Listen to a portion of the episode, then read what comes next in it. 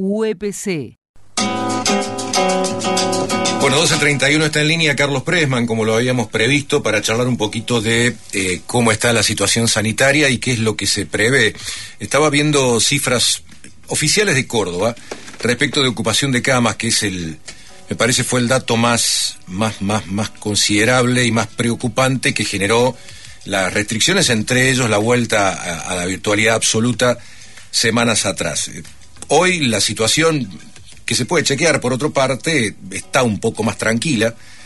Eh, es un momento raro, es un momento raro, porque si bien las medidas de, restricción parecen haber dado resultados, pareciera ser que esta segunda ola va bajando.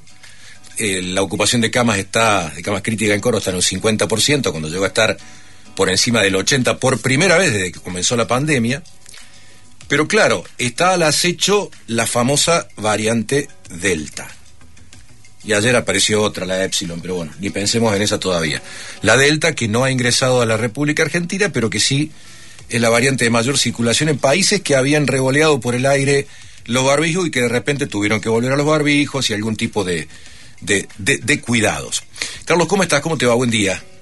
Buen día. Ya sos casi un sanitarista, Daniel. Cada vez que cerramos la chiste tengo la impresión de que vos sabés más que todo de lo que pasa con el coronavirus, la verdad. Eh, créeme, créeme que te digo, créeme que te digo que ya me tiene harto, no el coronavirus en sí, sino el chequeo, el relevamiento, la búsqueda de datos, el monotema, El monotema, estamos hegemonizados. Yo también estoy podrido y de, necesidad de actualizarse permanentemente, porque es día a día tenemos una buena o mala noticia. Pero bueno, vamos por parte desglosando tu introducción. Primero, sí, se ha descomprimido una situación dramática que vivieron los colegas y todo el equipo de salud hace 15 días, fue eh, ver pacientes en la guardia, intubados, no tener cama. Fue una situación que si se hubiera reflejado de manera directa y en toda su magnitud, hubiéramos vivido situaciones aterradoras, digamos. Sí, fue feo, muy feo. Eh, muy feo. Y los que la vivieron están con sus secuelas, digamos, ¿no? Lo que se mm. llama el burnout de lo, del equipo de salud. Ahora realmente sí ha caído un poco la demanda porque ha caído el nivel de contagio. Estábamos cerca de 4.000 y ahora estamos más cerca de 2.000 diarios. Y eso se refleja en menos internación. Y lo que sí estamos viendo es gente más joven, mm se complica sin comorbilidades y de manera fatal. eh, eso sí tiene que ver con que hoy en Córdoba la cepa circulante ya no es la de Wuhan, sino la de Manaus y la y la, y la peruana o de Ecuador, digamos, la sudamericana. La andina. La andina, exactamente. Entonces, hoy el sistema sanitario tiene un registro menos dramático que el que tenía antes y eso eh, ha sido consecuencia de bueno, restringir la circulación. Por eso cuando hablábamos el otro sábado, esta falsa dicotomía de presencialidad sí, presencialidad no, eh, lo que eh, debe disminuir la circulación del virus es el indicador de la cantidad de contagios. Cuando vos tenés un número de contagios X y el sistema sanitario está desbordado, no queda otra que restringir la circulación de todo, incluida la actividad escolar, digamos. Por eso yo creo que, bueno, se dispuso la virtualidad total para todos, incluso para aquellos que reclamaban presencialidad, eh, rebobinaron porque la situación sanitaria era verdaderamente dramática. Y respecto de la parte de la variante Delta, en esto quizás peque de optimista, pero con estas restricciones a los vuelos, la variante Delta para hacer circulación comunitaria requeriría un plazo, según los epidemiólogos, no menor a un mes, dos meses. Y la variante Delta, que es muy contagiosa, y esa contagiosidad también se asocia a mayor letalidad, hizo que, como bien decías vos, países como Israel o Inglaterra eh, dieran marcha atrás en sus medidas de, circulación, eh, vuelta al uso de barbijo, y reforzar este, las medidas de vacunación. Entonces, ¿cuál es la buena noticia para enfrentar la variante Delta en la Argentina?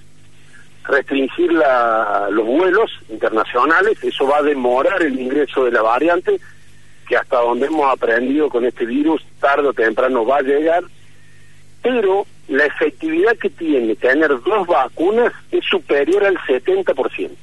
O sea que tenemos... Sí, es interesante ese dato que planteaba Carlos, es decir que tenemos a partir de que entre, ya entró, pero bueno, en principio ha sido identificado los casos y toda esta historia, suponiendo que entren dos o tres que se, les, que se le pasen a los controles. A partir de ese momento tenemos de a uno a dos meses como para tratar de completar segunda dosis de vacunación. Impecable. Avanzar. la. ¿Por qué? Porque una dosis de vacuna, cualquiera fuere, te da una protección del 30%. Mm. Y dos dosis que protegen un 70% o más. Entonces, ¿qué es lo que hizo Inglaterra, Israel, etcétera? Apuró la segunda dosis de los del grupo poblacional más joven y fuertes campañas para los grupos que no tienen todavía la vacuna por diversos motivos. Entonces, ¿cuál es la estrategia hoy del Ministerio de Salud y que es coincidente con los investigadores? Acercar la segunda dosis a un periodo más breve, acercar la segunda y, en alguna medida, apurar la campaña de vacunación, que ayer tuvo un día récord, ayer se colocaron 400.000 mil dosis. O sea, eh, y en esto sí hay que hacer un elogio al equipo de salud en su conjunto, ¿no? Esta campaña de vacunación, la logística de la campaña, la empezaron a armar en noviembre del año pasado, Dani. En noviembre del año pasado se veía el chato, las universitarias, se organizaban las fuerzas de seguridad, Cruz Roja, equipo de salud, equipo de vacunación, para poder enfrentar la contingencia que hoy tenemos. Entonces hoy el cuello de botella sigue estando en la cantidad de vacunas que ingresen al país y no en la logística de la aplicación de la vacuna.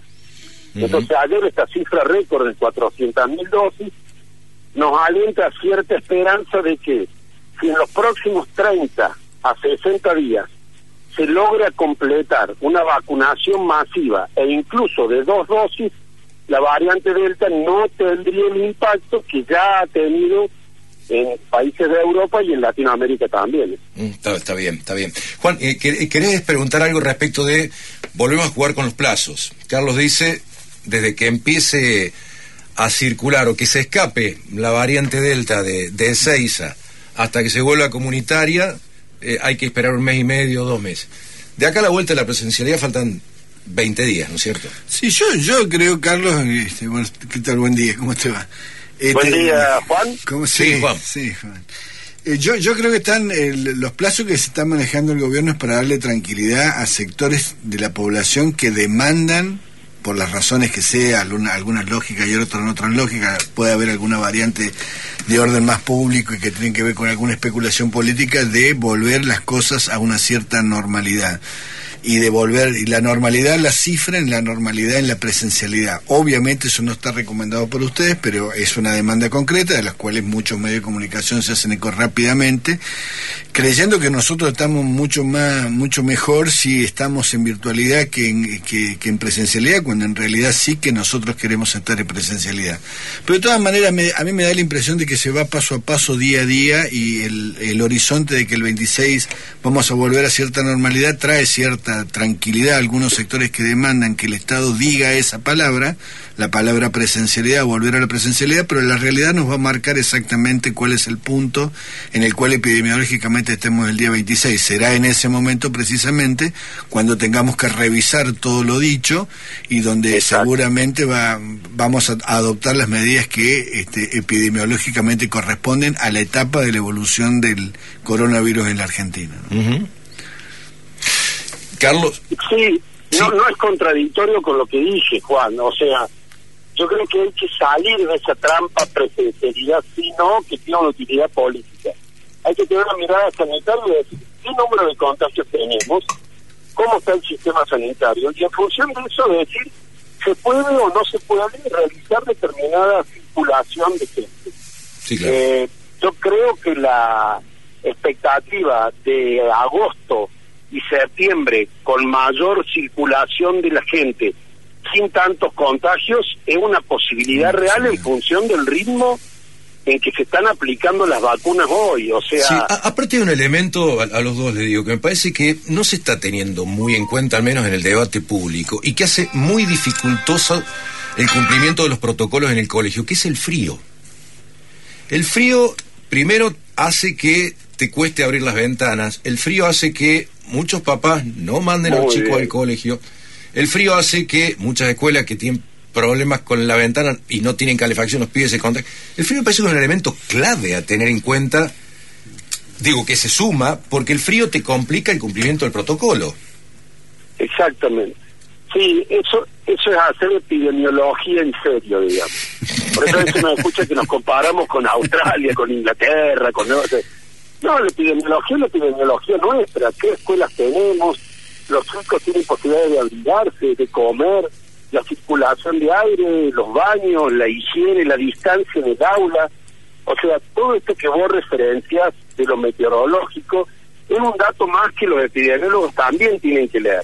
Mm. Lo que pasa es que los fines sanitarios, las políticas públicas las diseñan en función de todas estas variables, pero básicamente en el número de contagios, en el número de positivos en los testeos y la situación de el aparato de salud, digamos. Entonces, con esas variables, incluso para la gente es más fácil leer la realidad y quedarse eh, con la menor movilidad posible en momentos críticos. Claro. Pero eso, eso hubiera significado, si se hubiera votado la ley en el Congreso, sería mucho más objetivo para todos. En realidad hay una fuerte resistencia a votar una ley que genere parámetros objetivos de qué es lo que hay que hacer en cada caso. Sí.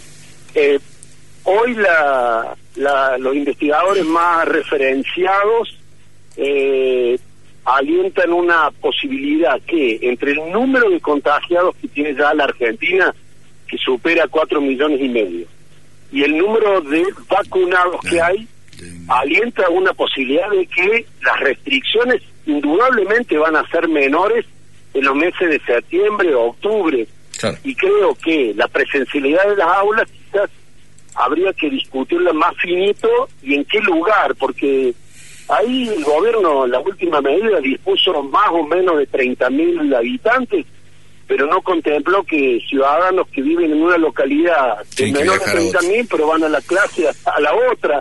Entonces, eh, la verdad que es una situación verdaderamente muy compleja, pero yo me vuelvo a parar en un punto que es esencial.